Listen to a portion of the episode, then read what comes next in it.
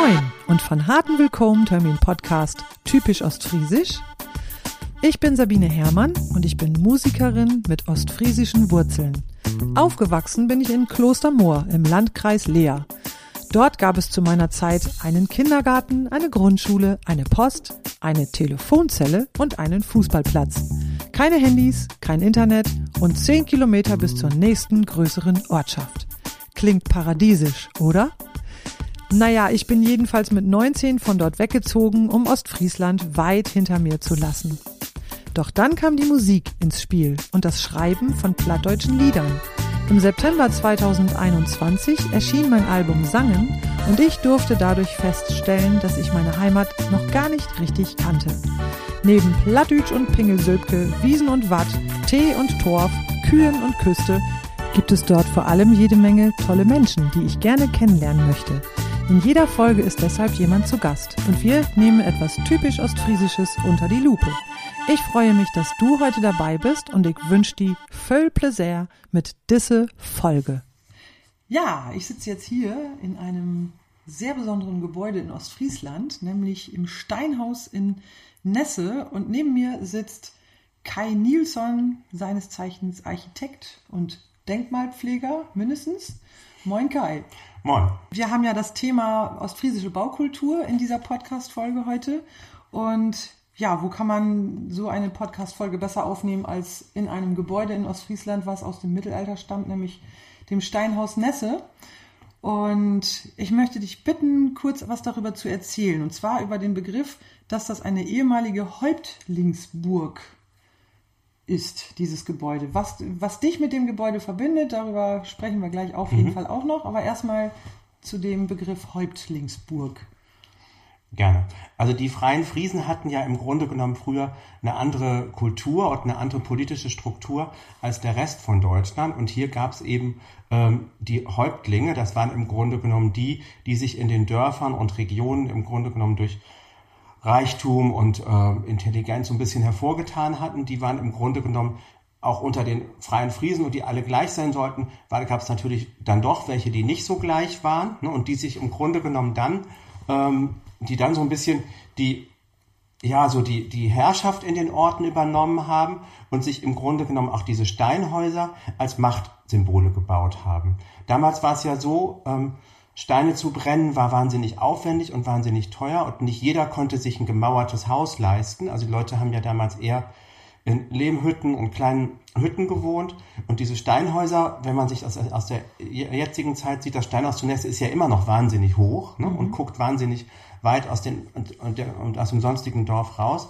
Das war natürlich in der Zeit, als die Leute ringsrum in ihren kleineren Häusern und Hütten wohnten, war das natürlich ein absolutes Statussymbol und Machtsymbol. Mhm. Davon gab es in Deutschland und Niederlanden wohl circa 300 von diesen Burgstädten, also wo im Grunde ein Steinhaus hatte dann oft einen Wassergraben, lag oft irgendwo an einem strategisch wichtigen Punkt. Hier in Nesse war es der benachbarte Hafen, wo jetzt noch ein Rest, also ein Fischteich von übrig ist und ähm, ganz oft neben der Kirche, so dass man im Grunde genommen auch Zufluchts- und Schutzorte hatte, um sich verteidigen zu können. Mhm. Und ähm, ja, waren dann im Grunde genommen die Burgen aus Friesland, mhm. die frühen. Ist das Steinhaus, ähm, ist aber älter als diese Kirche hier nebenan, oder? Nee, die Kirche ist ein bisschen älter. Also ähm, die Kirche ist ja ähm, um 1200 gebaut worden, ist ja so eine von den ostfriesischen Tuffsteinkirchen. Also ah, ja, weil Nesse im Mittelalter ein recht mächtiger und reicher Ort war, mhm. ähm, hatte man hier eben den Hafen direkt und hat über den Handel äh, hat man sich die Kirche aus, aus rheinischem Tuffstein bauen lassen. Es hat sich dann später gezeigt, dass dieser Tuffstein sich nicht so wahnsinnig gut bewährt hier im Klima. Deswegen hat die unheimlich viele Klinkerbomben, äh, Plompen, mhm. nicht Bomben, sondern Plompen. Mhm. Und ähm, ist dann nach und nach durch Backstein ersetzt worden. Und hier im Steinhaus im Sockel finden sich auch noch ziemlich viele von diesen Tuffsteinen. Also es gibt Vermutungen, dass sie ungefähr bauzeitgleich sind. Dann wäre das Steinhaus hätte seine frühesten Wurzeln dann auch um 1200, aber das kann man nicht genau nachweisen. Es können auch einfach sein, dass man Reste von, von Kirchenumbauten einfach hier im Steinhaus reingebaut hat und dass das Zweitverwendungen sind. Mhm. Ähm, das Steinhaus ist ziemlich klar, dass das um ähm, 1340 rumgebaut worden sind. Also wir haben ja bei der Restaurierung ziemlich viele Bauspuren gefunden von älteren Fensteröffnungen und wir haben eine dendrochronologische Untersuchung der Deckenbalken und Dachbalken durchführen lassen. Und die ältesten Balken sind so plus minus 1342 datiert worden, mhm. also circa 680 Jahre alt. Und das deckt sich auch mit den geschichtlichen ähm, Kenntnissen, die man mittlerweile über das Haus hat. Und mhm. äh, deckt sich dann auch mit Grabplatten in der Kirche, wo die Namen von den Häuptlingen draufstehen. Und ähm, ja, die Geschichte ist eigentlich sehr interessant. Also es war der Turm zu Nesse, wurde es auch genannt, lag eben ganz dicht am Meer. Und Nesse war äh, eine kleine Halbinsel, also Nesse kommt von Nase, also hing wie so eine Nase ins Meer rein und mhm. hatte äh, verschiedene Meeresarme ringsrum, wo eben der Hafen war. Und das Haus war so groß und mächtig, dass es auch als Seezeichen für Schiffe eingetragen war. Genau, du sagtest mal, ähm, irgendwann hat man herausgefunden, dass das Haus wahrscheinlich sogar noch ein Stockwerk höher gewesen sein muss früher nach unten und nach oben. Nach unten also man hat herausgefunden, dass unser jetziger Keller früher das Erdgeschoss war. Ah. Als wir ähm, bei der Restaurierung ringsrum so ein bisschen Graben freigelegt hatten, hat man im Keller an der Außenwand ähm, alte Kaminöffnungen gefunden mhm. von einem Seitenflügel, also wo ganz klar ist, äh, unser jetziger Keller war früher das Erdgeschoss. Mhm. Unsere Eingangstür war an der Stelle, wo sie jetzt ist, also im ersten Stock. Ist später angeschüttet worden. Man hat dann ähm, Früher ist man mit einer Leiter da hochgegangen. Ach. Das ist für Bunderhehe, für das Steinhaus auch rekonstruiert worden und hat im Grunde im Verteidigungsfall die Leiter einziehen können. Aha. So hat das Haus natürlich, das deckt jetzt ja so ein bisschen schräg in der Warf, unser Haus, und auf der einen Seite guckt der Keller ja noch mehr als halb raus. Mhm. Also da hat's noch ähm, diese Höhe nach unten und auf den anderen beiden Seiten ist es komplett angefüllt worden, sodass mhm. wir jetzt durch die Tür, die früher im ersten Stock war, ebenerdig reingehen. Ah ja. und nach oben ist es so, ähm, wir haben an einem Giebel noch so ein altes Gesims, das ist die ursprüngliche Traufhöhe, also die ganze Traufe lag circa zwei Meter höher als jetzt und ähm, obendrauf muss ein ähm, Zinn, also ein Wehrgang gewesen sein, also wo man eben auch äh, Kanonen hatte und äh, ähm, im Grunde genommen sich verteidigen konnte. Mhm. Und das Haus ist, man weiß es nicht genau, ungefähr um 1500, 1510 Pfarrhaus geworden. Und da hat man diesen Wehrgang abgenommen und hat die obere Etage gekürzt. Also es kann sein, dass es einfach bauliche Gründe hatte, dass es vielleicht einfach, damals war es ja dann schon 200 Jahre fast alt, ne, dass mhm. es da einfach ähm, die Decken und die Balken und der Dachkonstruktion einfach Rott waren und man hat es runtergenommen, um was äh, Neues drauf zu bauen. Das deckt sich damit, dass unser ganzer Dachstuhl komplett 1510 bis 1512 datiert ist, also ah, das ja. ganze Eichenholz. Mhm. Ähm, man sieht auch am Giebel Abbruchspuren, wo man sieht, dass der Giebel mal abgetragen wurde. Es kann aber auch sein, dass es ideologische Gründe hat, dass es damals um 1510 wurde das Steinhaus vom Häuptlingssitz zum Pfarrhaus mhm. und dass man dann vielleicht einfach gesagt hat, weil das Pfarrhaus äh, weil das Steinhaus höher war als die benachbarte Kirche, ja. dass man es tiefer gelegt hat, also kürzer gemacht hat, weil man sagte, es kann nicht angehen, dass der Pastor höher wohnt als der liebe Gott. Genau, und das war eigentlich auch der Grund, warum ich vorhin gefragt habe, äh, ob, ob äh, das Steinhaus älter ist als die Kirche. Denn äh, ich hatte das so in Erinnerung, dass das Steinhaus zuerst da war und dann die Kirche und weil die Kirche eben nicht äh, nicht, äh, oder weil das Steinhaus nicht höher sein darf als die Kirche, hat man dann deswegen vielleicht das Dachgeschoss dann abgebaut. Aber nee, eigentlich war die Kirche wohl früher da. Genau. Mhm. Das andere, das, wie gesagt, das Steinhaus ur, gleich, ur, ursprünglich in der gleichen Zeit ähm, hat wie die Kirche kann sein, ist aber nicht genau belegt, weil eben diese Steine, die man da unten sieht aus Tuffstein und so weiter im Steinhaus, mhm. die können einfach Zweitverwendungen sein, die da mal zum Ersatz reingemauert worden sind oder so. Mhm. Ja, das ist super spannend. Ähm, die gestern, beziehungsweise, also aus heutiger Sicht gestern, also am 20. Januar 2023 ist ja äh, das Steinhaus und alles, was ihr hier sozusagen gemacht habt aus dem Steinhaus, äh, Thema in der Nordstory auf dem, ähm, im NDR gewesen. Da kann man also auch schon mal sehr viel anschauen über das Steinhaus, also vor allen Dingen auch aus der Zeit, wo ihr hier eingezogen seid.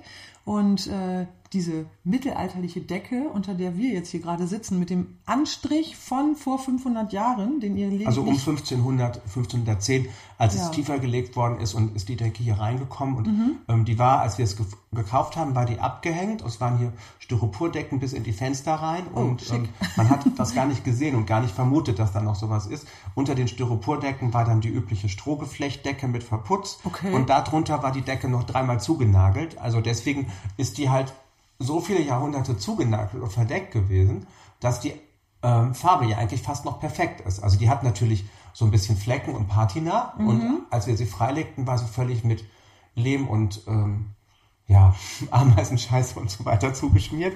Also wir haben sie erstmal im Grunde genommen dann abgewürstet und dreimal abgewaschen, aber eigentlich wenn man sich das Alter überlegt, also ein halbes Jahrtausend, Ja, ist das die ist schon- Farbe schon noch top. Schon faszinierend, auch wenn man hier sitzt, ne? Also man, man, man spürt ja förmlich, wie geschichtsträchtig das alles ist. Wobei, wenn ich mir jetzt die Fenster angucke und deine, deine Erläuterung von gerade, dann die Fenster, waren die denn dann, dann waren die ja auch zu. Die, die Fenster Ja. auf der Nordseite, diese Kreuzstockfenster, die, die Mittelalter, die haben wir jetzt wieder aufgemacht. Die waren zugemauert, weil das Steinhaus ähm, über Jahrhunderte Seitenflügel nach Norden hatte. Von innen zugemauert? Waren die denn Die von waren komplett außen? aus, von außen auch zugemauert. Aber die waren trotzdem noch da. Also Die waren noch da. Das obere, also mit das Samt den Oberlicht da. Mhm. Sandsteinplatten. Wobei wir halt an den Giebeln haben wir, äh, haben wir die Fensteröffnungen freigelegt. Die Fenster waren alle auch ungefähr einen Meter höher oben. Mhm. Also die ganze Traufe waren höher. Ne? Und das deckt sich auch mit, den, mit, den, mit allem, was man an anderen Steinhäusern sieht. Wenn man zum Beispiel die Menkemerburg in Ulthäusen in Niederlanden sieht, also Provinz Groningen. Ne? Mhm, Die typische, der typische Aufbau war, dass im Erdgeschoss, also was jetzt bei uns Keller ist, Küche und Vorratsräume und so weiter waren. Im ersten Stock, also was jetzt bei uns Erdgeschoss ist, war quasi die Burgwache und die Repräsentationsetage des Häuptlings, die war in der zweiten Etage. Und da diese Etage jetzt ja immer noch recht hoch ist, früher aber ungefähr anderthalb Meter höher war, ne, was man oben auch im Dachboden an den Giebeln noch an den alten Balkenlöchern und so weiter sieht, ne, Ah, ja, okay. ist ganz klar, dass diese Etage ursprünglich höher war als das jetzige Erdgeschoss. Ja. Das Erdgeschoss jetzt hat so 3,75 Meter und hier oben sind wir jetzt noch bei 3,60 Meter. Aber ursprünglich war das hier oben über, über 5 Meter hoch. Und das ist natürlich ganz klar, hat den repräsentativen Anspruch. Ne? Und ähm, ja, man guckt ja heute noch, wenn man hier rausguckt, da hinten sieht man abends den Leuchtturm von Norderney blitzen. Aus dem Fenster guckt man rüber nach Baltrum. Ne? Ja, ja. Das zeigt im Grunde genommen früher, ne, war natürlich die Küste ein bisschen näher und der Hafen hier direkt dran. Ja. Das zeigt im Grunde genommen auch, welche, welche Gewalt und welche Symbolkraft das für, für die ganze Küste hatte, dieses Haus. Ja. Es ist immer noch, wenn man die Störtebecker Straße lang fährt oder fährt hier von Westerende so ein Querweg, Helmerweg nach Nesse.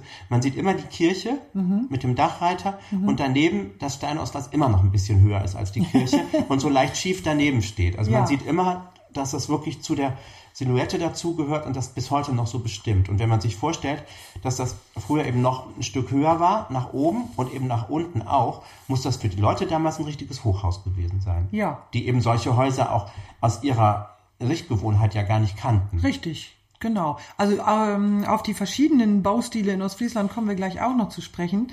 Ähm, fass doch noch mal ganz kurz zusammen äh, die Geschichte des Hauses und was hier für Menschen ge gewohnt, gelebt und gewirkt haben im Laufe der Zeit. Also wir haben jetzt im Grunde genommen, ähm, wir wissen über die dendrochronologische Untersuchung, dass die ältesten Hölzer, Hölzer so ungefähr äh, aus, im, im Jahr 1342 gefällt worden, wurden.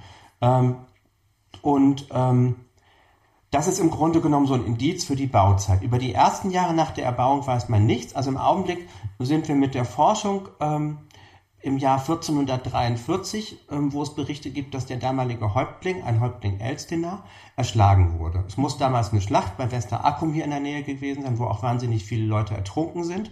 Und in dem Zusammenhang ist der wohl irgendwie umgekommen. Dann ist das danach an den Graf ähm, Ulrich von Ostfriesland übertragen worden.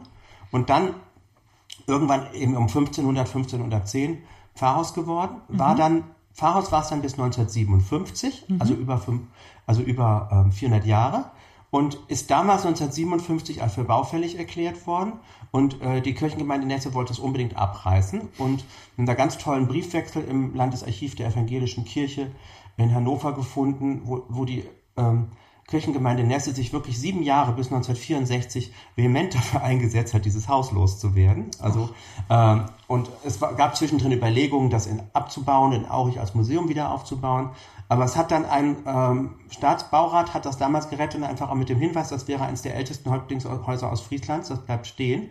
Und man hat dann das neue Pfarrhaus daneben gebaut 1964 hat aber die Auflage gemacht, 1964 das Steinhaus dann zu reparieren. Und dann ist es von 1964 bis 1990 Gemeindehaus gewesen. Also ganz viele alte Nesmer sagen auch, dass sie hier Konfirmandenunterricht hatten und so weiter. Und 1990 wurde dann das Küster- und Organistenhaus daneben zum Gemeindehaus umgebaut. Dann wurde das hier noch, das Steinhaus noch bis 1995 als Jugendtreff genutzt und für die Strandkirche, also Jugendgruppen, die dann hier äh, geschlafen haben und gewohnt haben. Und dann 1995 wurde es dann stillgelegt. Also dann war im Erdgeschoss noch eine Frauengruppe, die Textils gestalten gemacht, also haben da gebastelt. Und hier oben die ähm, zweite Etage, also die eigentliche Häuptlingsetage, die war bis ja, 2021 war das die Rumpelkammer der Kirche. Also hier mhm. waren alte Erntekronen, alte Gesangbücher, oh, alte Kriegertafeln und äh, die Räume waren wirklich voll. Man sah ja. noch Spuren von allem. Also im Keller waren die alten Flaschen noch, die leeren Flaschen vom Jugendtreff. Ne? Mhm. Und, ja, witzig. und ähm, wir haben das auch alles festgehalten. Auch die ganzen, die Wände waren hier zum Beispiel in dem Raum, also alles war natürlich mit Styropor abgehängt. Die waren lila und gelb. Ne? Super. Und mit Silber dran gesprüht, Jugendtreff ja, und so herrlich. weiter. Ne? ich ich kann es mir lebhaft vorstellen. Also war, und ursprünglich war hier zum Beispiel die Dienstwohnung der Gemeindetreff. Ach, das auch noch, ja. Hier war eine kleine mhm. Küche hier vorne ne? und hier war ein Wohnraum und daneben war ein Schlafzimmer also so haben wir es dann übernommen. Ach, so habt ihr das übernommen. Das heißt, hier waren auch noch Mauern zwischen. Hier waren noch Mauern zwischen und ähm, die habt ihr dann alle wieder raus. Wir haben den alten Grundriss wiederhergestellt, weil mhm. also fast wiederhergestellt. Also Schlafzimmer und so haben wir natürlich jetzt abgetrennt gelassen, weil diese Steinhäuser waren halt ursprünglich Saalbauten. Ne? Das ja. war Erdgeschoss, erster und zweiter Stock. Das mhm. waren drei große Säle übereinander, mhm. eigentlich weitestgehend ohne Aufteilung. Mhm. Auch die Treppe, die war ja früher dann von außen. Ne? Es so. gab eben nur kleine Leitern ganz ah, ursprünglich. Okay, ich habe mich ne, nämlich Treppe, schon so gefragt, wie das da wohl funktioniert hat dann mit der Treppe, wenn dann hier. Nee, die Treppe, die ist da auch 1964 reingekommen, als man es so. dann eben mhm. zum Gemeindehaus umgebaut hat, ne? damit okay. die Gemeindeschwester auch in ihre Wohnung kommt. Ja, klar. genau, bevor wir jetzt noch so ein bisschen einsteigen, ähm, oder nee, das müssten wir jetzt an dieser Stelle erwähnen, für diejenigen, die noch nichts von dem Steinhaus Nesse oder von dir gehört haben ähm, und auch die Nordstory noch nicht gesehen haben. Dieses Steinhaus ist jetzt das Wohnhaus von dir und deinem Mann Franz. Und wie seid ihr denn eigentlich darauf gekommen, dieses Steinhaus hier zu eurem Wohnhaus zu machen? Also das Steinhaus ist tatsächlich zu, von selbst zu uns gekommen. Mhm. Ähm, wir haben ich habe 2003 angefangen als Architekt auf Spiekeroog zu arbeiten, wohnte aber noch in Köln und habe das am Anfang mit der Arbeit auf Spiekeroog nicht so ernst genommen. Ich habe gedacht, oh ja, Spiekeroog, das ist jetzt mal drei Jahre ne, und dann ist da so alles gemacht. Mhm. Das hat sich dann mal so verselbstständigt, so dass ich eigentlich jedes Jahr drei Häuser auf Spiekeroog gemacht habe und auf Spiekeroog ist die Bausaison immer von ähm, Anfang November bis Mitte Mai. Also mhm. eigentlich eher in einer schlechten Jahreszeit. Mhm. Man fährt natürlich als Tourist nicht im Sommer auf eine, für viel Geld auf eine äh, autofreie Insel, mhm. ähm, um dann im Grunde genommen vom sieben Dieselbaggern platt gefahren zu werden. Genau. Ne? Und deswegen ist von Mai bis Anfang, Anfang November Baustopp und dann wird im Winter gebaut. Und weil diese Fahrerei, um, im Winter fahren auch weniger Fähren auf die Inseln, ähm, für mich so ein bisschen stressig war. Ich musste da manchmal morgens um, um vier im Eisregen in Köln losfahren, um die erste Fähre, um die einzige Fähre zu kriegen. Habe ich 2017 gesagt, ich suche mir jetzt ein Mini-Haus an der Küste, wo ich nachmittags schon hinfahren kann, kann da einfach unterschlüpfen, übernachten und morgens wie normaler Mensch zur Fähre fahren. Mhm. Da bin ich zufällig über Immobilien Scout auf Nesse gestoßen, ähm, habe dann hier in Nesse 2017 ein kleines Landarbeiterhaus gekauft, was schon so auf Abbruch stand, weil da Parkplätze und Garagen hin sollten. Das Haus war auch ziemlich runter, war aber noch benutzbar. Also ich habe es dann den ersten Winter so benutzt, bin da so ein paar Mal untergeschlüpft. Also ähm, schön war es so nicht, aber und habe dann im ersten Winter mal da so abends rumgepopelt, ein paar Löcher in die abgehängten Decken gemacht und habe gemerkt, dass es eigentlich ein wert, richtig wertvolles altes Haus ist. Und dann haben wir das 2018, haben wir unser Geld zusammengekratzt und haben gesagt, komm, das machen wir jetzt schön. Ne? Mhm. Also restaurieren das und bauen das rück und bringen das wieder in Ordnung. Und ähm, dann haben wir, ähm, ja, weil es sehr schön geworden war und wir das ja im Sommer gar nicht brauchten, haben wir gesagt, dann können wir es auch mal versuchen, ein bisschen zu vermieten. Mhm. Und wenn das nicht gut läuft, dann können wir es ja immer noch für uns behalten, lassen das eben wieder. Zufällig wurde dann im 2019 das Nachbarhaus verkauft, mhm. was so runtergekommen und so hässlich war, dass wir das nicht haben wollten. Ja. Wir haben ähm, das eigentlich nur gekauft, damit das nicht noch schlimmere Leute kaufen als wir selbst.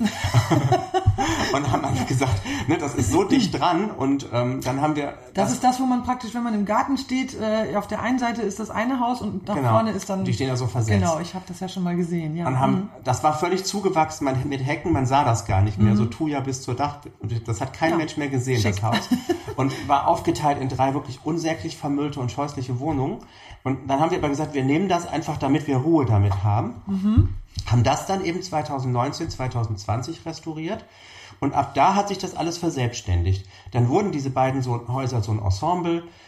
Da haben die Zeitungen drüber geschrieben und das Ostfriesland-Magazin einen großen Artikel. Und dann war so ein großes öffentliches Interesse da. Und dann haben wir 2020 gesagt, zwischen den Lockdowns, wir machen, weil sich so viele Leute dafür interessiert haben, mal so einen Tag der offenen Tür. Und da kamen dann die ähm, so viele Leute, damit haben wir überhaupt nicht gerechnet. Wir hatten uns das schick vorgestellt mit ähm, Desinfektionstischchen am Eingang und Ausgang hinten und haben gedacht, die Oh Leute ja. gehen da einmal durch. Ne? Das scheiterte dann schon daran, dass die erste Familie, die zu den Häusern früher gehörten, Tee und Kuchen mitgebracht und drin sitzen blieb. Und sich alle Leute dazugesetzt haben. Und wir da, Franz und ich da wirklich blass standen und dachten, das wird ja ein neuer Corona-Hotspot. Super. Und ähm, dann, ähm, und dann Jetzt kam kann ich nachmittags... lachen, ey, wenn ich mir überlege, das Ja, war damals nicht Nicht witzig. witzig. Und es Nein. waren dann zwischendrin waren über 100 Leute da und es war echt nicht lustig. Nein. Also ist ja nichts passiert. Auf jeden Fall haben wir Ja, dann... aber ähm, man ist dann schon, man fühlt sich ja auch in der Verantwortung dann, ne? Dann kann ich mir vorstellen, dass sie da ordentlich ins Schwitzen gekommen sind. Auf jeden Fall kam dann nachmittags ähm, der Pastor Manfred Hurtig mit seiner Frau Johanna und Leuten vom Kirchenvorstand und die, wir kannten die noch bis dahin gar nicht und die kannten uns nicht. Und denen war das vorher schon aufgefallen, dass sich in Nesse da in der Lohne was tut mit den beiden Häusern und dann hat Manfred Hurtig gefragt, ob er mich mal sprechen könnte und sagte, ähm, ähm, wir sollten das alte Steinhaus doch übernehmen. Und ähm, Franz und ich hatten das natürlich schon gesehen und das Haus sieht ja von außen mit dieser trutzigen Gestalt und so englisch, das sieht natürlich toll aus. Und wir Ja. haben gesagt, das wäre so unser Haus, aber wir hätten nie von uns aus gefragt. Und ähm, ja, dann wurde uns das angeboten und äh, die haben gesagt, sie fänden toll, wenn wir das machen würden. Und gesagt, es wird für die Kirchengemeinde ein Problem, weil die Landeskirche es aus der Förderung genommen hat und die Kirchengemeinde kein Geld mehr hat, es instand zu halten und wieder zu beleben und stand dann ja eben schon 25 Jahre sozusagen leer und fing an auch so ein bisschen Sicherheitsrisiko zu werden, weil schon die Ja. ersten Steine außen runterfielen und so weiter. Ja, dann haben wir uns das angeguckt und wir hatten vorher gesagt, wir möchten eigentlich aus Köln weg, nach Ostfriesland hin und haben gesagt, wir ziehen dann weg, weil wir in Köln auch ein denkmalgeschütztes, sehr schönes klassizistisches Haus hatten, gesagt, wir ziehen dann um, wenn wir in Ostfriesland ein adäquates Haus gefunden haben. Und als uns das Steinhaus dann angeboten wurde, haben wir gesagt, so, das machen wir jetzt. Gesagt, wenn wir das jetzt nicht machen und dieses Haus nicht nehmen, dann wollen wir nicht nach Ostfriesland ziehen. Ja, das dann stimmt. können wir weiter in Köln bleiben und weiter rumjammern, ne? aber dann sollen, können wir die, das können wir also auch gleich bleiben lassen. Ja, dann haben wir uns ganz schnell entschlossen, das Steinhaus zu nehmen, dafür dann eben das Kölner Haus zu verkaufen. Und dann wurde uns gleichzeitig noch das Paradies, ein Grundstück mit zwei alten leerstehenden Häusern, die 15 Jahre leer standen, angeboten, weil äh, die alte Frau, der es gehörte, ähm, hat 15 Jahre daran festgehalten, weil sie immer Angst hatte, sie hing sehr dran, lebte, lebt aber immer noch im Pflegeheim in Westerholz, sie hing sehr dran und sie wollte nicht miterleben, dass es abgerissen wird. Ach, ja. Und dann hat sie einfach gesagt, sie behält das lieber, bevor sie das miterleben muss. Und als sie dann über uns las, hat sie ihre Tochter gebeten, mit mir mal Kontakt aufzunehmen, wollte mich dann kennenlernen und dann haben wir uns trotz Corona dann kennengelernt und ähm, ich habe ihr einen Brief geschrieben, dass wir das auch gerne machen würden und das Paradies dann auch retten würden, weil das war wirklich sehr stark geschädigt schon. und dann hat ähm, sie gesagt, ähm, der kriegt das und sonst keiner. Und dann haben die uns das dann haben wir denen das Paradies und das Nebengebäude, da waren zwei Häuser auf einem Grundstück abgekauft. Und dann saßen wir dann plötzlich mit drei sanierungsbedürftigen Häusern in Nesse rum, also Steinhaus und Ja. die beiden Paradieshäuser. Ach ja, das war ja alles zeitgleich. Das war alles Genau. zeitgleich. Und dann haben wir einfach gesagt, und jetzt müssen wir aus Köln weg. Das, kriegen wir nicht nebenher hin. Ja. Neben Job auf Spiekeroog, neben ähm, Architekturbüro in Köln, Franz fest angestellt als Zahntechniker und Laborleiter. Dann haben wir einfach gesagt, so und jetzt, ne? Schmeißen wir alles hin. Jetzt wird Ja. in Köln alles verkauft, Architekturbüro dicht gemacht. Ja. War dann so die Situation, die es selten gibt. Der Chef hat gekündigt. Der Chef hat gekündigt. Ich habe es meinen Mitarbeitern fairerweise ein halbes Jahr vorher gesagt. Und, Ja. ähm, äh, Und auch, glaube ich, für eine Übernahme gesorgt da irgendwie, ne? War da nicht irgendwie? Nee, wir haben das so geregelt. Ich habe einfach, weil wir hatten so stressige Jahre und hatten so viel zu tun, dass ich gesagt habe, wenn die bleiben, dann, ich hätte es alleine gar nicht geschafft, dann kriegen die jetzt ein halbes Jahr das anderthalbfache Gehalt. Ne? Und dann habe ich gesagt, ich an eurer Stelle würde das nehmen und dann macht euch danach einen coolen Sommer. Ne? Und bewerbt euch einfach nach ein paar Monaten erst wieder. Ne? Und das haben sie dann auch gemacht und insofern ist das in vollkommen guter Stimmung auseinandergenommen worden, das Architekturbüro. Ja. Am letzten Tag durfte jeder seinen Computer mit nach Hause nehmen. Und dann sind wir im Grunde genommen, äh, sind wir ähm, da echt total einvernehmlich auseinandergegangen. Ach, und schön, ja. ja, drei Tage später nach Ostfriesland gezogen. Wahnsinn. Und ist das der Tag, den man in der Nordstory sehen kann, wo dann hier praktisch die Nee, Möbelpacker? Nee, wir haben später. zwischendrin ein Ach, ihr wart ja Dreivierteljahr erst zur Miete gewohnt. Ach so, das auch noch. Ja. Ihr seid nicht in eins von, von Nee. euren selbst umgebauten... Nee, weil die waren ja komplett eingerichtet und ein Bekannter von uns hat Ah ja, in der Nähe von Fulkum einen Golfhof, der stand leer und weil seine Frau da Pferde züchtet und die brauchten das Land, aber den Hof nicht. Und dann habe ich den gefragt und der hat gesagt, ja, ihr könnt da wohnen und das war ähm, ein kompletter großer Golfhof, ne, mit ähm, eigentlich für uns viel zu viel Zimmer und viel Wohnung viel zu groß. Ja, aber ihr brauchtet ja auch Platz für eure Möbel. Genau. Denn die Dafür hatten wir die ganze genau. Golfscheune, also wir hatten richtig Platz. Ich glaube 600 Quadratmeter für unsere Möbel. Ja. Und dann haben wir ein Dreivierteljahr also in Oppum, also bei Fulkum gewohnt. Das ist ein kleines Dorf, also Nordoppum. Oppum besteht aus Nordoppum, Südoppum und Lütoppum und hat insgesamt, glaube ich, 34 Einwohner, alle Ah, drei ja. Oppums zusammen.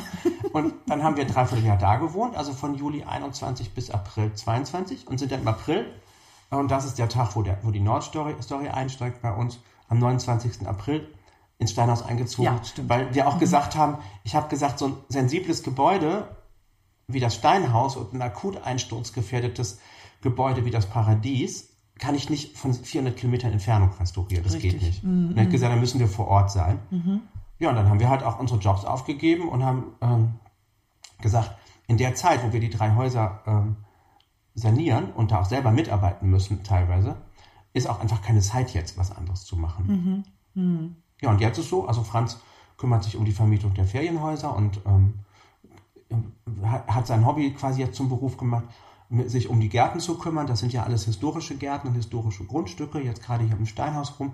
Und das muss natürlich alles erstmal wieder angelegt werden nach 25 Jahren oder 15 Jahren Leerstand und, ähm, und hat eben auch mit der Vermietung viel zu tun. Ne? Ja, klar. Und ähm, wir haben ja dann das Haus noch auf Spiekeroog und ähm, jetzt noch den Stall vom Paradies umgebaut als Wohnung. Also dann sind halt insgesamt sieben Wohneinheiten, die dann vermietet werden. Da ist, ja. ja. Das ist genug Arbeit. Und wie gesagt, ich habe jetzt angefangen, wieder als Arch- Architekt zu arbeiten und als Denkmalpfleger in Ostfriesland. Und mache jetzt gerade die Burg in Wolthusen in Emden Ah, und ja. begleite den, äh, die Restaurierung und Umnutzung ähm, der Benninger Burg in Dornum ähm, mit.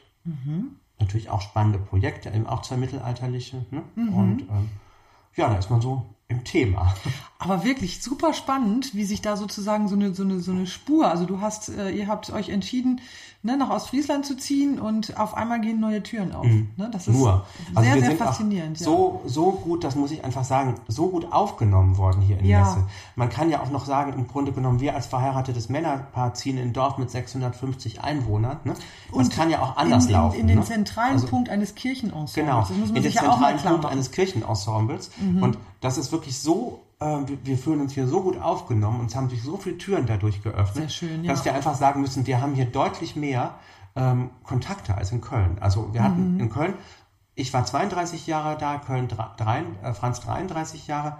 Also wir hatten da natürlich, hat man da so seine langjährigen Freundschaften und so weiter. Mhm. Aber so nachdem ähm, die Sturm- und Drang- und Partyzeit vorbei war, ist halt das Ganze, was man so in Köln hat, man sonst wahnsinnig viele Bekannte, aber alles sehr lose. Ne? Mhm. Das war nachher dann alles weg und im Grunde genommen haben wir, sind wir hier jetzt nach anderthalb Jahren schon viel besser integriert Mhm. als vorher in Köln. Wir sind natürlich jetzt auch nicht so ganz ins Blaue gezogen, weil ich ja vorher eben schon von 2003 bis 21, ich hatte ja schon 18 Jahre hier gearbeitet, Mhm. was ja auch hieß, für die Restaurierung des Steinhauses und der anderen, wir hatten die Firmenkontakte. Ne? Ja, aber auf Spiekeroog dann, ne? Nach Oder- Spiekeroog gibt es keine Firmen, die Firmen kommen alle vom Festland. Also was meintest du, wo du 18 Jahre gearbeitet auf hast? Spiekeroog Ja, doch, ne? und auch am Festland. Also ich hatte auch vorher schon Sachen in Lea gemacht Ah, und so okay. weiter. Und ähm, die Firmen, also auf den Inseln, auf Spiekeroog gibt es ja gar keine eigenen, gar keine Firmen mehr. Also insofern hat man sowieso Firmen vom Ja, dass du von da aus dann, klar, das Netzwerk zum Festland Und mit den Firmen, mit denen ich mich halt gut verstanden habe, auf Mhm. der Insel, mit denen ich da auch lange zusammengearbeitet habe. Hier unsere Lieblingsdachdecker, ne? 15 Jahre oder so. Ne? Mhm. Die hatten sich gerade selbstständig gemacht, als wir kamen. Da habe ich direkt gesagt, Ja, schön. so, ihr werdet machen, ne? ihr arbeitet jetzt mal erstmal drei Monate für uns. Ja, aber das, ganz ehrlich, das spricht ja auch für, für, für euch und für die Art, äh, wie du arbeitest und wie ihr auch mit anderen Menschen umgeht. Das macht ja ganz viel aus. Also soziale Kontakte kommen ja auch dadurch, wenn man so eine soziale, ähm, ja, so ein Bedürfnis auch dafür hat und ein geselliger Mensch ist. Und das seid ihr ja definitiv. Und äh, was ich so raushöre, ist eben wirklich auch dieser, dieser sehr freundliche und achtsame Umgang mit anderen Menschen. Und ähm, das spielt euch natürlich dann wiederum zu. Das, Ja, das, das kommt ja dann auch zurück. Deswegen sitze ich ja jetzt auch hier.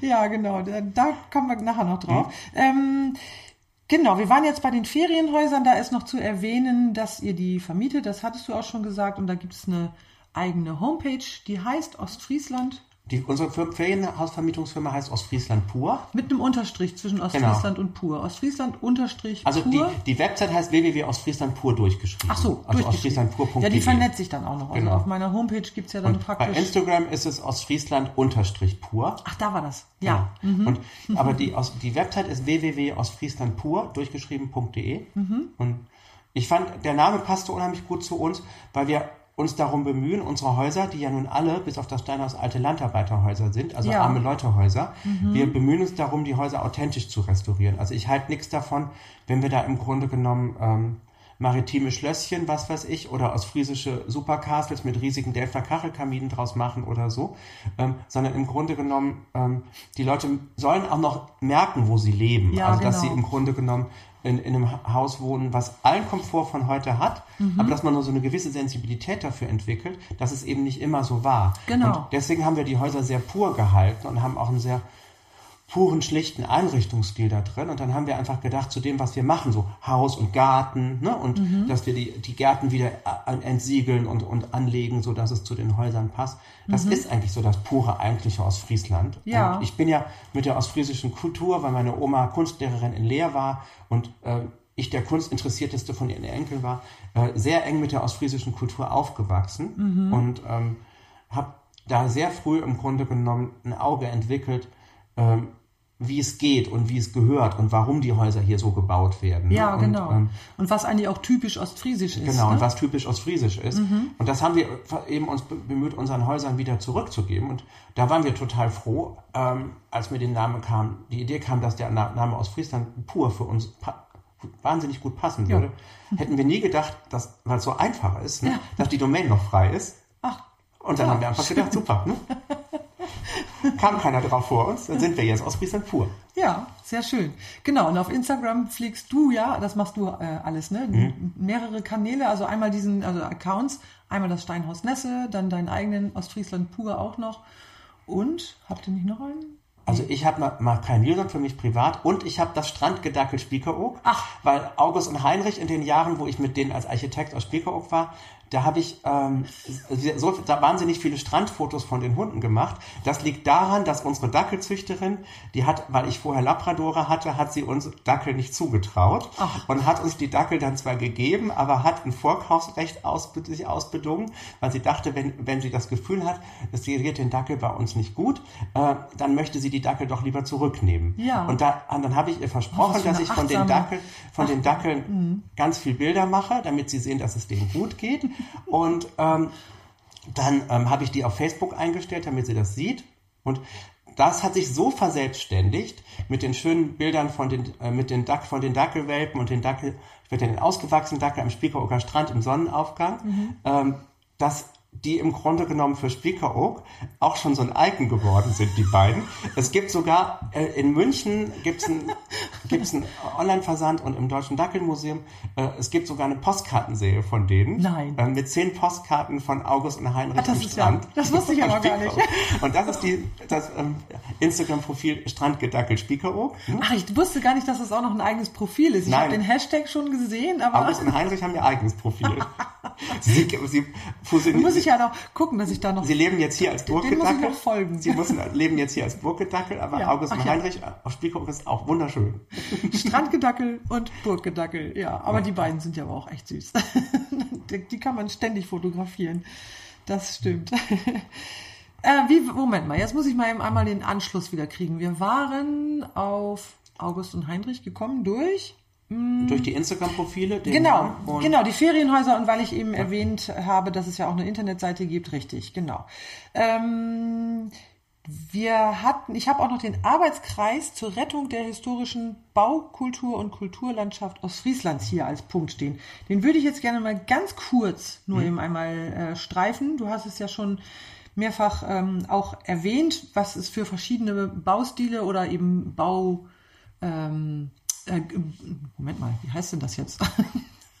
Bauten, das Wort fiel mir gerade glatt nicht ein. Bautypen. Bautypen, ja, aber auch Bauten, also tatsächlich auch wirklich äh, Gebau Gebäude gibt in Ostfriesland. Und wozu genau ähm, wurde dieser Arbeitskreis eigentlich gegründet und von wem war der, ist der initiiert? Beziehungsweise ist der schon gegründet oder ist der noch in der Gründung? In, dem, in der Nordstory hörte sich das nämlich so an, als ob das geplant ist, dass der gegründet wird, aber mittlerweile ist es ja schon ein bisschen weiter. Das heißt, diesen genau. Arbeitskreis gibt es jetzt. Den gibt es jetzt. Also die Initiative kam aus verschiedenen Richtungen. Also äh, man sieht ja nicht nur in Ostfriesland, weil in Ostfriesland fällt es uns eben auf, weil wir hier leben, ähm, dass immer noch wahnsinnig viele alte Bauten verschwinden. Ne? Und mhm. gerade hier je mehr näher man an die Küste kommt, wird ein altes Haus abgerissen, dann werden auf dem Grundstück vier Doppelhäuser mhm. gebaut, das ganze Grundstück zugepflastert, Schottergarten, Flechtzaun drum, ne? und dann geht das als äh, Ferienhaus Doppelhälfte oder, oder äh, als vermiete, vermietbare Ferienhäuser nach NRW. Und dadurch ist, da ist der Substanzverlust einfach so groß und es gibt einfach nur noch so wenig originaltypisch Ostfriesisches, dass äh, mich das gewurmt hat und ich bin dann zufällig in Kontakt mit drei anderen gekommen, die auch, ähm, denen das auch am Herzen lag und die auch teilweise selbst alte Höfe und äh, Baudenkmäler aus Friesland besitzen. Und dann haben wir ein paar Mal Telefonkonferenzen gemacht und haben gesagt, wir müssen was machen, wir müssen so einen Arbeitskreis gründen. Mhm. Und, und dann haben wir gedacht, damit das im Grunde genommen jetzt keine kleine hampelige Ehrenamtlergruppe, treten wir mal an die ostfriesische Landschaft, die ja hier unser Kulturträgerverband ähm, und unser Landschaftsverband quasi ist, ran und schlagen denen das vor. Ne? Mhm, mhm, da hatten zeitgleich gerade zwei andere Leute, also ein Lokalpolitiker aus äh, Dorn und eine Professorin aus Berlin, auch vorgesprochen, denen das auch wichtig war. Und dann hat die ostfriesische Landschaft, der Herr Dr. Stenger, der hatte die Idee auch schon. Mhm. Und dann haben die im Grunde genommen uns zusammengebracht. Und dann waren wir plötzlich sechs und haben gesagt, ähm, müssen jetzt was machen. Und dann haben wir im März letzten Jahres, also 21, hier in Nesse in einem von unseren Landarbeiterhäusern fünf Tage einen Workshop gemacht, wo wir mit der ostfriesischen Landschaft zusammen eine Tagung überlegt haben, mhm. die quasi die Gründungsveranstaltung sein sollte. Mhm. Und die war dann am Anfang Juli und haben ähm, da ähm, zwei Tage äh, zwei Tage Vorträge in Aurich gehabt und, und Tage und einen Tag eine Bus-Exkursion Bus, nach Nesse und danach gab es ein Gründungstreffen mhm. für den Arbeitskreis mit den Leuten, die aktiv mitarbeiten wollten in Aurich, wieder bei Ostfriesischen Landschaft. Und weil das Interesse so groß war, wir waren dann 48 Leute, hat sich dieser Arbeitskreis dann gleich aufgeteilt in drei Gruppen. Mhm. Also ist jetzt aufgeteilt in die Gruppen Bestandsaufnahme, wo man einfach ähm, ähm, also aufnimmt, was noch da ist, dann im Grunde genommen die Gruppe Bildung und Vermittlung, um im Grunde genommen die Leute und die Bevölkerung mitzunehmen und äh, einfach zu gucken und zu, wie, wie man die Leute sensibil, sensibilisieren kann mhm. und wie mhm. man vielleicht auch die Leute für alte Handwerkstechniken, die aussterben, sensibilisieren ah, kann, ja. mhm. damit man später überhaupt noch vom Know-how ist in der, Lage, in der Lage ist, die Häuser zu erhalten. Und dann gibt es eine Gruppe Visionen, die sich zum Beispiel damit beschäftigt, wie geht man mit den riesigen Golfhäusern um, die wir hier haben, ne? mhm. die teilweise ja, wenn die landschaftliche Nutzung weg ist, einfach schwer zu nutzen sind mit diesen riesigen Dächern und den relativ kleinen Wohnbereichen. Dass ja. man so guckt, was kann man damit weiterentwickeln, auch mit Bauten, die im Außenbereich stehen, ne? die ja hier sehr landschaftsprägend sind, diese großen Dächer in der riesigen ja. Landschaft. Ne? Mhm. Wenn man sich vorstellt, dass die irgendwann weg sind, ist das einfach ein riesiger kultureller Verlust und auch ja. ein Verlust fürs Landschaftsbild und für die ganze Identität. Ganz genau, dann sieht das ja auf einmal komplett anders aus und ähm, dann geht was verloren. Und diese drei Arbeitsgruppen, die arbeiten jetzt und treffen sich regelmäßig, so alle vier bis sechs Wochen. Mhm. Die Grunde, Gruppe Bildung und Vermittlung trifft sich immer, eigentlich bisher immer hier in Nesse. Und ähm, dann ist so alle zwei, drei Monate ist ein ähm, Gesamttreffen, also quasi ein Plenum in Aurich, wo sich die, wo sich die äh, Gruppen gegenseitig ihre Ergebnisse vorstellen und gucken, wo im Grunde genommen auch Anknüpfungspunkte von, von Zusammenarbeit sind, zum Beispiel Bestandsaufnahme und Bildung und Vermittlung, mhm. sind natürlich so Gruppen, die hängen irgendwo zusammen. Es nützt ja nichts, wenn wir alles Bestandsaufnehmen mhm. und dann wissen wir, da steht ein Haus, aber es passiert nichts. Nee, ne? genau. Da muss man gucken, geht man an die Politik ran, um zu gucken, ne? mhm. dass man die sensibilisiert, es stehen zu lassen, auch wenn es vielleicht nicht denkmalgeschützt ist, weil die Denkmalgeschützten sind ja geschützt. Ne? Mhm. Aber es geht ja hauptsächlich darum, dass auch wahnsinnig viel erhaltenswerte Bausubstanz sind und Häuser gibt, die nicht unter Denkmalschutz stehen oder auch nicht unter Denkmalschutz gestellt werden können, weil sie vielleicht schon relativ viele Veränderungen erfahren haben, ja. die sich aber im Grunde genommen leicht rückbauen lassen, sodass mhm. man im Grunde genommen auch ein Stück Identität zurückholen kann. Mhm. Also unsere vier Landarbeiterhäuser hier in Nesse stehen zum Beispiel alle nicht unter Denkmalschutz. Und das kann man auch nicht nachträglich erwirken. Also wenn man dann praktisch diesen ähm, ja doch eher etwas urtypischen Zustand wiederhergestellt hat, könnte man denn dann sozusagen sagen, so jetzt sind die ähm, Voraussetzungen für einen Denkmalschutz geschaffen? Geht sowas? Ich meine, man kann es versuchen, aber es ist natürlich so, in dem Moment, wo so ein Haus wiederhergestellt ist und saniert und restauriert ist, ne, ist es ja eigentlich uninteressant. Ja. Dann hat man weder den steuerlichen Vorteil Stimmt. noch, weil die Sache ja. noch gelaufen, den, den man hätte, wenn es ein Baudenkmal von Anfang an gewesen wäre. Mhm. Und es ist ja dann in dem Moment nicht in Gefahr. Stimmt, der Denkmalschutz ja? dient ja dazu, dass eben das Haus sozusagen wenn ich ein äh, Haus frisch restauriert habe, ja, dann, dann habe ich das eigentlich fit gemacht für die nächsten 50 Jahre. Stimmt. Dann gehe ich nicht davon aus, dass ich es nach einem Jahr platt Ja, stimmt. Wie der Ostfriese immer sagt. Habe ich dann so rum auch nochmal wieder den Sinn von Denkmalschutz begriffen. also uns geht es ganz viel darum, wirklich auch das zu schützen, was nicht unter Denkmalschutz steht. Ja, genau. Also zum Beispiel Ensembles mhm. aufzuspüren, wo gibt es noch innerörtliche Zusammenhänge oder wo gibt es noch wahnsinnig ursprüngliche Häuser, mit, die toll in der Landschaft liegen, ne? ja. wo alles Haus, Wald, Graben, Grundstück, Baum, ne? Mhm. alles zusammenhängt. Mhm. Und, ähm, ja, sehr spannend. Ähm, ich habe für mich schon ähm, so nebenbei notiert, dass es über verschiedene Baustile und äh, Gebäude in Deutschland definitiv auch noch wieder einzelne Podcast-Folgen geben kann, wie zum Beispiel über den Kirchenbau und äh, oder Mühlen. Das ist ja auch nochmal wieder so ein, so ein, so ein Thema für sich. Ähm, wir haben jetzt sehr viel über Steinhäuser gesprochen und haben auch schon darüber gesprochen, ne, dass natürlich eine bestimmte Bevölkerungsgruppe in diesen Steinhäusern gelebt hat.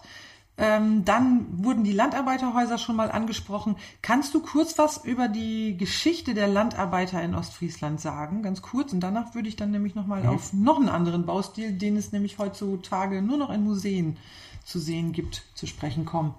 Also die Landarbeiter waren ja im Grunde genommen ja, eher die ärmere Bevölkerungsschicht und die waren im Grunde genommen, waren die Landarbeiterhäuser meistens in der Nähe von irgendwelchen großen Golfhöfen, ne, mhm. ne, wo die Landarbeiter auf den Golfhöfen gearbeitet haben. Mhm. Also die hatten nicht unbedingt viel eigenes Land, wenn dann überhaupt das Land, wo ihr ähm, eigenes Hauf, draus, Hauf dran oder vielleicht noch einen kleinen Acker, den sie nutzen konnten. Mhm. Aber die waren nicht in der Lage, da ähm, so viel zu erwirtschaften, dass sie damit hätten Handel betreiben können. Ne? Genau, nur für den Eigenbedarf. Eigenbedarf. Ja. Und mhm. insofern waren das natürlich also unsere Landarbeiterhäuser sind eigentlich alle vier, sind wirklich winzig kleine Golfhäuser. Die haben den gleichen Aufbau, also mit dem Vorderende, wo man drin gewohnt hat, mhm. und dem Stall- und Scheunenteil. Nur natürlich im Verhältnis zu einem richtigen Golfhof, wie er hier zum Beispiel nebenan steht, mhm. sind das Mikroausgaben. Ne? Ja, da passte vielleicht, da passten vielleicht zwei Schweine und ein paar Hühner in den Stall. Ne? Mhm. Und in dem Wohnteil, der meistens einen Raum hatte, vielleicht war noch eine kleine Stube abgeteilt, ne? ähm, wohnten vom Paradies wissen wir es, dass der Wohnbereich hat circa, ich glaube, 27 Quadratmeter. Wir wissen, dass da um 1900, äh, um 1900 21 Leute gleichzeitig drin wohnten. Auf wie viel Quadratmeter? 27. Ja. Plus Flur ungefähr 35, plus Klo im Stall. Ne? Eine Familie hatte elf Kinder ne? Mhm. und dann Omas und Opas und alles dazu, was ja. es so gab. Ähm, das sind einfach Wohnvor äh, Verhältnisse, mhm. die können wir uns heute gar nicht mehr vorstellen mit nee. unserem Individualismus und dass das geklappt hat. Also beim Paradies wissen wir auch, dass man, da, dass die Vorbesitzer bis in die 80er Jahre da mit drei Generationen drin gewohnt haben. In, die das war dann aufgeteilt dann in drei Zimmer, mhm. das, das Vorderende. Mhm. Und da haben die, was weiß ich, mit der Oma, mit der Uroma, dann Oma und Opa ja. und die junge Familie schon mit dem ersten Kind drin gewohnt. Dann sind es ja schon vier Generationen ja. sogar, genau. genau. Mhm. Und, mhm. und alles gleichzeitig. Und im Grunde genommen sind das wirklich so, ähm, ja, wie, wie in anderen Gegenden die Tagelöhnerhäuser ne? Mhm, und mhm. die. Ähm, ja, genau. Richtig. Und dann gibt es ja noch die, ähm, beziehungsweise die gibt es ja heute eben nicht mehr. Es gab, gab Menschen, die haben in Moorkarten oder Sodenhütten gelebt, was man heutzutage wirklich nur noch im, in, ja, in diesen, ähm, in einem Moormuseum, zum Beispiel im Moormuseum in Moordorf kann man das sehen. Es gibt ja verschiedene ähm, Muse Museumsdörfer, so, so war das Wort, wo man nochmal wirklich nachvollziehen kann, wie auch ähm, ja die erstens die Geschichte der Bebauung hm. ist und aber auf der anderen Seite eben auch zeitgleich äh, gab es eben wirklich verschiedenste Bauarten oder eben auch Behausungen, muss man das ja teilweise nennen, für Menschen. Und ähm, das ist wiederum eine, ein Baustil, der gehört in die Zeit der, der Kolonisten. Kannst du dazu auch nochmal kurz was sagen?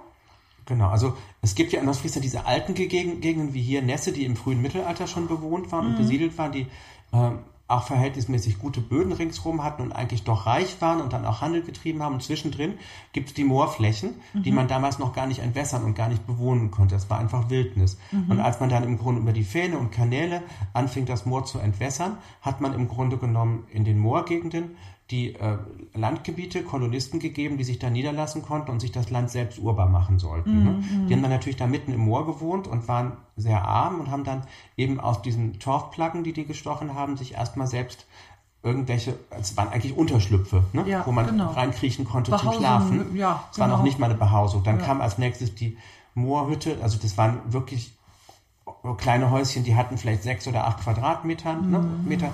Dann kamen die Karten, ne, also mhm. diese Moorkarten, die auch nur einen Raum und eine Feuerstelle hatten und vielleicht einen Stall, wo vielleicht ein Schaf drin stehen konnte oder zwei oder so. Ne? Mhm. Haben sich dann im Grunde genommen auch weitestgehend aus Moor entleert, ernährt, Buch, Buchweizen und so weiter und waren natürlich wahnsinnig arm, haben gehungert und gefroren. Ja. Das sind ja auch, ähm, und da, bis die im Grunde genommen so weit waren, die Kolonisten mal ein Haus bauen konnten aus festen Steinen, waren die meistens in der dritten, vierten Generation. Ja.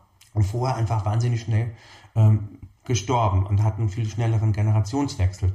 Also zum Beispiel bei Moordorf sagt man ja auch, dass ähm, die letzten Moorkarten da erst in 60er Jahren verschwunden sind. Mhm. Und wenn man durch diese Landstriche fährt, merkt man eben auch den Unterschied. Man sieht da keine mittelalterliche Kirche wie genau. hier, ne, weil die ja. ganzen Gegenden viel später besiedelt worden sind. Mhm. Und man sagt auch, dass ähm, in 20er, 30er Jahren da immer noch ähm, man da durchfuhr, die Kinder an Straßen gebettelt haben und ja. sowas, weil da einfach bittere Armut herrscht. Ganz genau, ne? ja. Und insofern ist dieses, man sagt ja auch, das Moormuseum ist, ähm, in Moordorf ist ja auch das Museum der Armut, sagt man darüber ja, ja auch. Ne? Mhm. Weil es auch wirklich, das sind wirklich unvorstellbare Lebensverhältnisse, in denen die Leute gelebt haben. Und das muss, muss man einfach sagen, es ist gar nicht lange her. Ne? Richtig. Das ist drei, Generationen, drei, vier Generationen her, ja. dass das eben noch so war. Ja. Ne? Genau, und äh, das wiederum spiegelt sich bis heute noch wieder in, ja, in, in gewissen Vorstellungen und ähm, auch Selbstwertvorstellungen, die wir Menschen ja mit uns herumtragen. Also das geht ja nicht von einer Generation zur nächsten, dass die eine Generation einfach in diesem Bewusstsein lebt, wir sind sehr, sehr arm, wir sind vielleicht sogar minderwertig. Also auch dieses Gefühl geht ja damit einher. Und das geht ja nicht in der nächsten Generation auf einmal weg. Und damit kommen wir dann nämlich, wobei ich gerne an dieser Stelle nochmal eben diesen, diesen Spruch anbringen möchte. Es gibt ja diesen, diesen Spruch, der erste sie Dot, der zweite sie Not und der dade sie ein Brot. Und das hast du gerade ja beschrieben. Also die erste Generation, die eben ähm, in, in, in diese Moorgebiete gezogen ist, was hast du vorhin nochmal gesagt? Wie alt sind, was hatten die für eine Lebenserwartung? Mitte 20? Vielleicht Mitte 20, 30, ja. ich weiß es nicht genau, aber genau. die sind wahnsinnig jung gestorben und haben halt eigentlich nur gearbeitet, ne? Genau. Und, um schnell ähm, zu sterben. Ja, um schnell zu sterben. Und da war ja wirklich, da war ja nichts zum Leben. Und äh, die haben aber praktisch eine Grundlage geschaffen, sodass der, die zweite Generation zwar länger leben konnte, aber immer noch sehr, sehr viel Not hatte. Also der Trade sie Not. Und die dritte Generation, die hat dann im Grunde genommen erstmals wirklich auch ähm, ja, Erträge ja. Brot, genau, ja. bekommen daraus. Ne? Und dann hat sich das so weiterentwickelt. Ähm, ja, an der Stelle können wir mal den Schwenk machen zur plattdeutschen Sprache. Die ursprüngliche ostfriesische oder friesische Sprache, die ja nun dann irgendwann auch vermischt wurde mit dem Niederdeutschen. Und ähm, das ist wiederum interessant zu sehen ähm, oder heutzutage oder eigentlich an unserer, an unseren, an uns beiden ist dieses Beispiel sehr gut zu sehen. Also ich bin sozusagen, ich stamme eigentlich aus so einer Kolonisten, ähm, wie sagt man, Linie. Also ich habe mhm. hab, ähm, vor ein paar Jahren mal eine Zeit lang etwas Ahnenforschung betrieben und da bin ich des Öfteren auf den Begriff Kolonist mhm. gestoßen und andere Berufsbezeichnungen ähm, Gibt es ja auch viel in Feengebieten. Ja, so in den? Feengebieten. Es gab noch so ein paar handwerkliche Berufsbezeichnungen, aber eben der Kolonist, der taucht, taucht immer wieder auf. Und bei mir war das so, dass meine Eltern und meine Großeltern, also mein Großvater war zum Beispiel Tischler, und äh, die haben Plattdeutsch gesprochen. Das war bei uns die normale Sprache. Und meine Mutter hatte dann aber eben wahrscheinlich auch aus dieser, äh, aus dieser Vorstellung heraus, dass ähm, die Menschen, die Plattdeutsch sprechen, ja eher zu den ärmeren Leuten gehören und auch zu den etwas benachteiligten Menschen. Und äh, in den 50er, ich weiß gar nicht, wann das anfing, aber definitiv in den 50er Jahren wurde das ja sehr, sehr stark Mode, dass die äh, Eltern nicht mehr Plattdeutsch mit ihren Kindern gesprochen haben, sondern Hochdeutsch. Und meine Mutter, mit der hatte ich mal ein längeres Gespräch darüber, hat äh, mir erzählt, dass sie sich wirklich ganz bewusst dafür entschieden hat, sie möchte mit ihren Kindern nicht platt sprechen. Und insofern waren wir umgeben von platt, weil die Erwachsenen alle platt gesprochen haben, aber mit uns wurde Hochdeutsch gesprochen. Und ähm, ja, tatsächlich, es hat auch funktioniert. Wir haben uns aus uns äh, ist aus allen fünfen, also ich bin ja die jüngste von fünf, äh, ist wirklich was geworden auch. Und ähm, wobei ich auch bei denen, ähm, die mit Plattdeutsch aufgewachsen sind, äh, durchaus sehe, dass auch aus denen etwas geworden ist. Also das hat tatsächlich mhm. nicht wirklich mhm. eine Bedeutung. Und trotzdem war das aber in der Vorstellung so da. So, und bei dir war es ja nun nochmal ganz anders. Du stammst aus einer sogenannten Gelehrtenfamilie. Genau, das war so eine Pastoren- ähm, und Ärztefamilie im Grunde genommen. Mhm. Also, eine, also sehr alte ostfriesische Familie, aber eben haben im Grunde genommen in vielen Orten immer die Pastoren gestellt. Ne? Ja. Oder Landärzte und ähm, ja. Mhm. Und wie war das dann aber bei euch sozusagen zu Hause mit der Sprache? Also meine Vorfahren, die, die konnten schon Plattdeutsch. Also zum Beispiel meine ähm, Urgroßmutter Martha Köppenbode war ja, ähm, war ja ähm, Heimatschriftstellerin, die hat auch plattdeutsche Bücher geschrieben und mein Urgroßvater ähm, Paul Köppen, der war ähm, Superintendent, der hat den Hiob ins Plattdeutsche übersetzt. Suppendent, ne? Genau. Suppendent. Suppendent. Nicht Superintendent, das ist genau. viel. Suppendent. Also die konnten das wohl, aber ähm, bei uns ist gar nicht Plattdeutsch gesprochen worden. Also allerhöchstens mal so als Witz, wenn jemand gesagt hat, ist schlecht gelaunt, hey, hätten Knutter oder sowas, wurde dann gesagt, mal so, ne? Aber im Grunde genommen, im Grunde genommen immer so als Witz, ne? Das war Ja. nicht keine, wurde bei uns in der Familie gar nicht so als ernstzunehmende Sprache behandelt. Ja. Ne? Ähm, und ähm, insofern sind wir auch gar nicht mit dem Plattdeutschen aufgewachsen, weil man sich einfach äh, so einer Bildungsschicht zugehörig fühlte. Und das war auch ganz stark mit dem Dünkel verbunden. Ich wollte gerade sagen, Familie. da Das- bestätigt sich ja im Grunde genommen das, was aus der anderen Richtung äh, als Gefühl ja auch richtig angekommen ist. Wir werden hier eigentlich nicht so als vollwertige Menschen betrachtet so. Ja, also es war, die fühlten sich einfach zu einer höheren Kaste ge gehörig. Ne? Ja. Und ähm, ähm, das war auch, war man auch, wenn man so guckt, die Pastoren früher auf den Dörfern, Dörfern, das waren neben dem Bürgermeister und, und so, das waren die großen Leute und die Lehrer und so weiter. Ne? Ja. Die hatten Personal. Ne? Meine Oma hat immer, hat immer auch gesagt, wenn es um Brennholz und sowas geht. Also wir hatten immer Deputat. Ne? Genauso wie sie immer sagte, wir, und wir hatten immer eine Meta. Ne?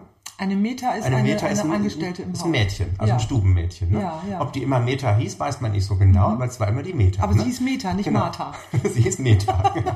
Und man hat, die waren einfach in diesem Dünkel, dass man immer auch Personal hatte ne? Ja, und immer auch von den anderen Leuten aus dem Dorf so ein bisschen mitfordert. Das waren im Grunde genommen so, ja, kleine Fürsten, die Pastoren. Ne? Ja, Die hatten ihren Rang und ähm, da das durfte auch nichts dran kratzen. Wollte ich gerade sagen, da darf man nicht dran kratzen. Das gibt einem ja auch ein schönes Gefühl von Sicherheit und von, von wer sein und wichtig sein. Und schade ist es natürlich, wenn man aus so einem Stand heraus, der ja sowieso schon, wo man sowieso schon große Vorteile hat, dann das auch noch versucht zu nähren, indem man den, den, den anderen sozusagen ja als, als, als minderwertig betrachtet.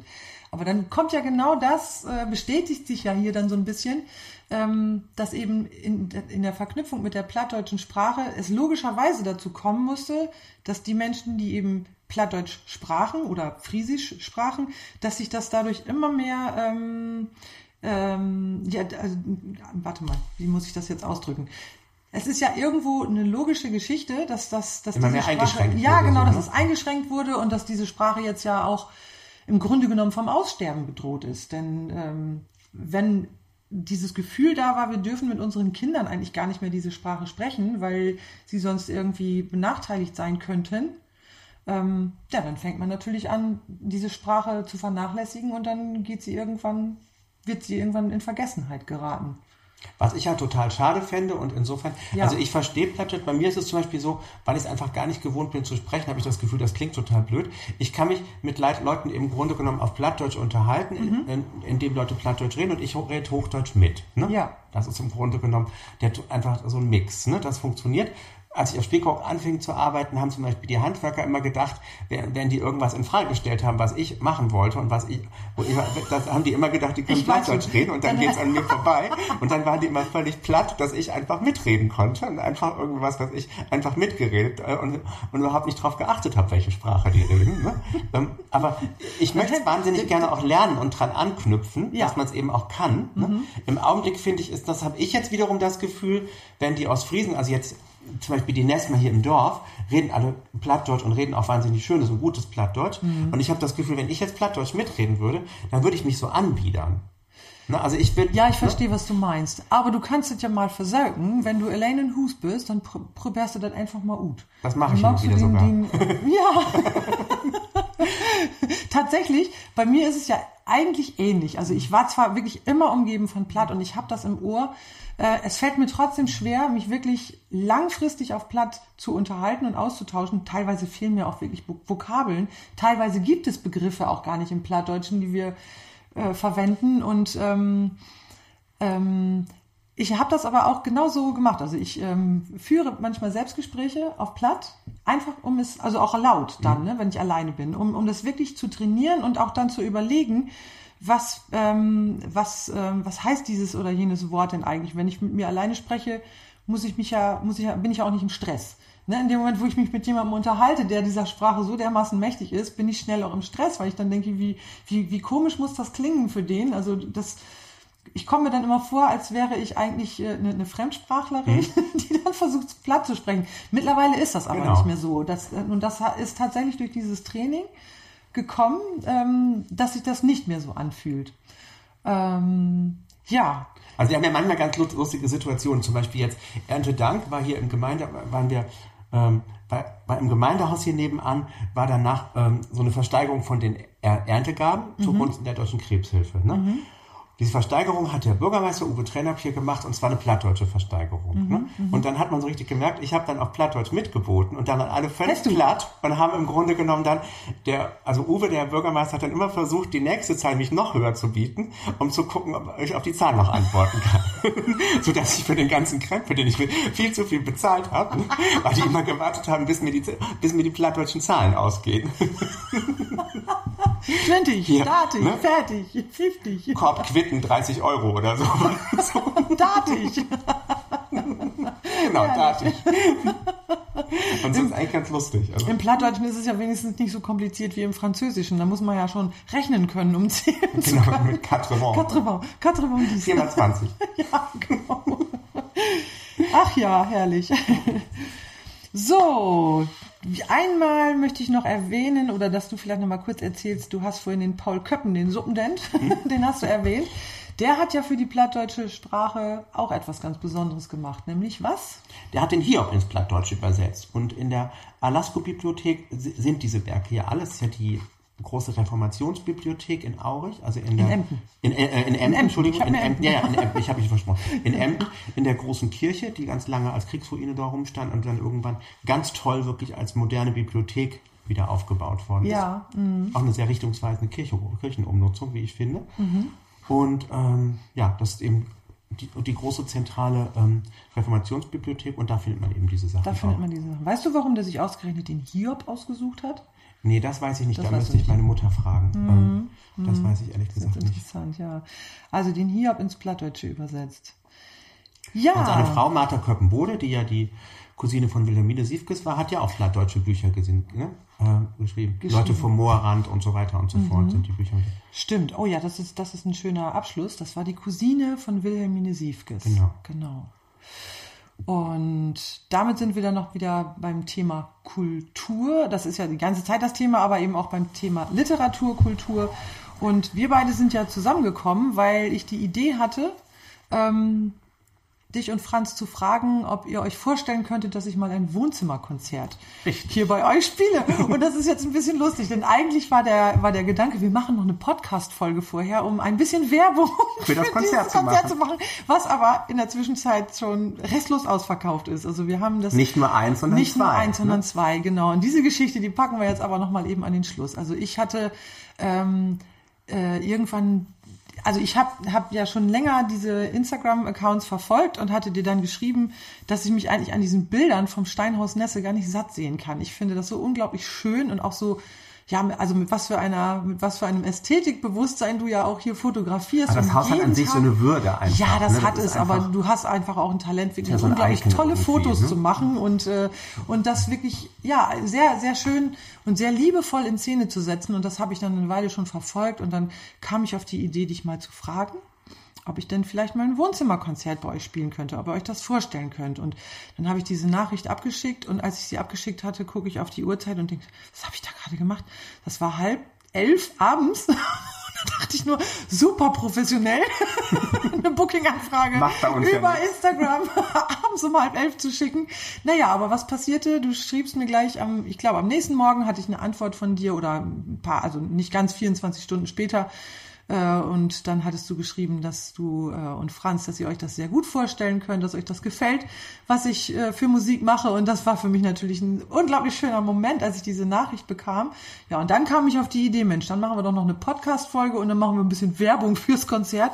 Aber ja, wie ist es abgelaufen? Erzähl mal.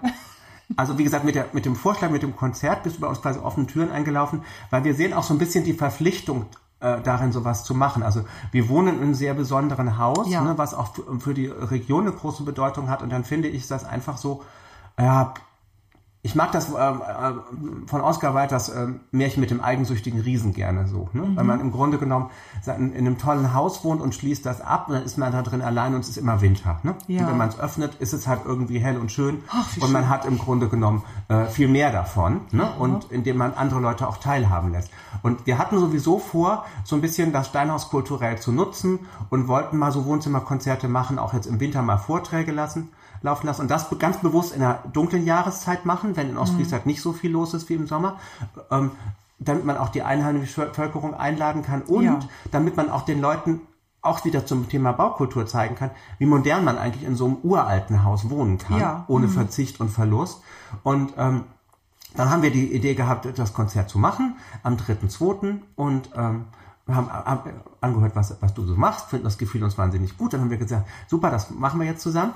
Und dann ist das ja über hier ein Dorfgespräch und so zwei, drei Einladungen, die wir persönlich abgesprochen haben, so rumgegangen, mhm. dass das erste Konzert ja eigentlich nach vier Stunden schon mehr als halb ausgebucht war. Genau. Ne?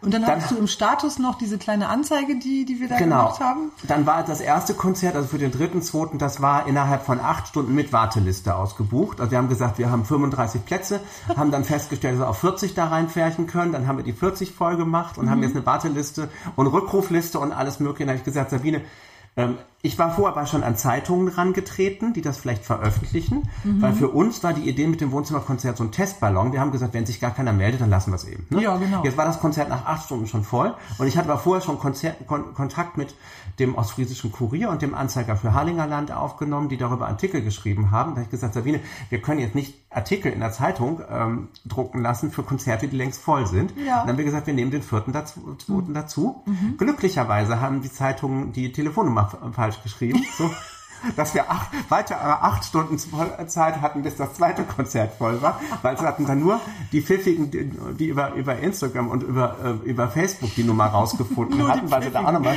die haben im Grunde genommen noch Plätze auf dem Konzert gefunden. Und es ist jetzt wirklich so erfolgreich und es waren so viele Leute so enttäuscht, dass sie keinen Platz mehr gefunden haben. Mhm. Toll fand ich auch, dass Leute sich darauf vorbereiten haben.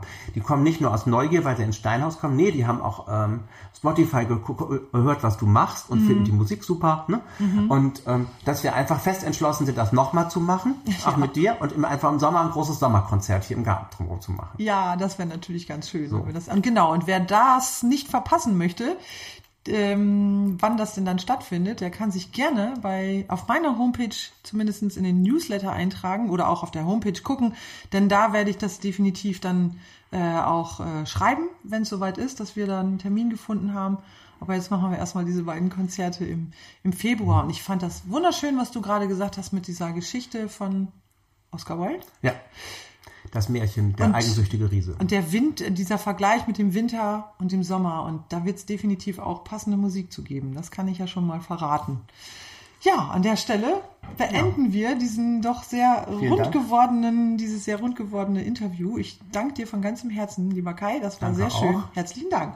Herzlichen Dank auch. Was immer dir an Fragen und Anregungen zu dieser oder der nächsten Folge einfällt, schreibe mir per Mail auf Instagram oder Facebook. Ich freue mich auf deine Nachricht oder deinen Kommentar.